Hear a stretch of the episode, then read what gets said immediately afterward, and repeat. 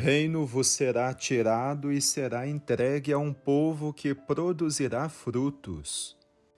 Meu irmão, minha irmã, nesta sexta-feira da segunda semana da Quaresma, dia de penitência e abstinência, meditamos o Evangelho de São Mateus, capítulo 21, versículos 33 seguintes. Nesta narrativa, Jesus nos conta a parábola dos vinhateiros homicidas na época da colheita, o dono da vinha enviou trabalhadores para receber os frutos.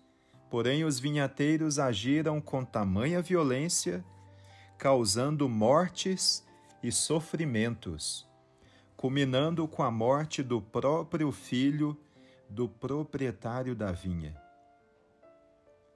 O que levaram os vinhateiros a praticar tanta maldade? O desejo de tomar posse da vinha, a consideração de que o outro era sempre uma ameaça, e a usurpação dos frutos e o enriquecimento próprio. Mais uma vez, percebemos nestas atitudes a armadilha do tentador que enfeitiça os seus destinatários com a tentação do ter e com a prática do pecado da inveja e da ira. A ação pacienciosa daquele proprietário que plantou, cuidou e preparou a vinha com tanto amor.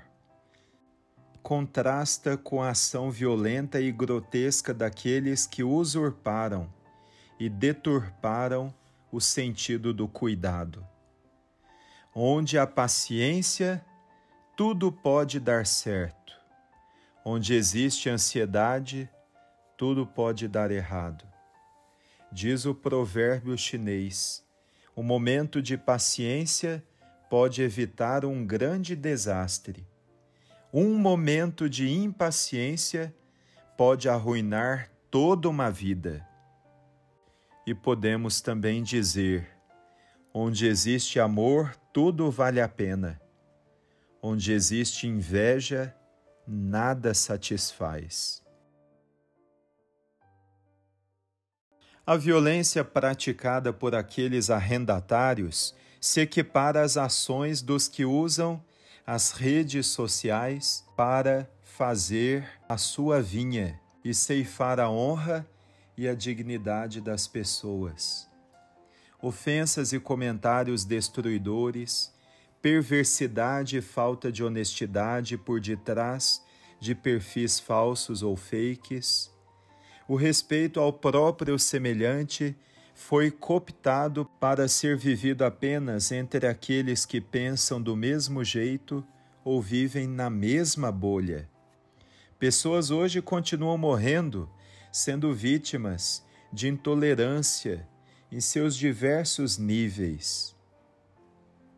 A intolerância e o ódio não combinam com o projeto de Jesus.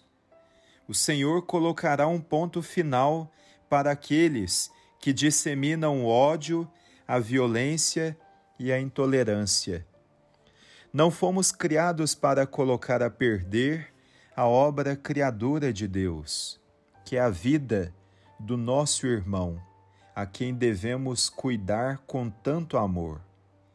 Não viemos a este mundo para fazer o que quisermos, mas para fazer o bem, praticar a justiça, o respeito e o amor fraterno. Pensemos nas palavras de Santo Agostinho. Deus não condena quem não pode fazer o que quer, mas quem não quer fazer o que pode.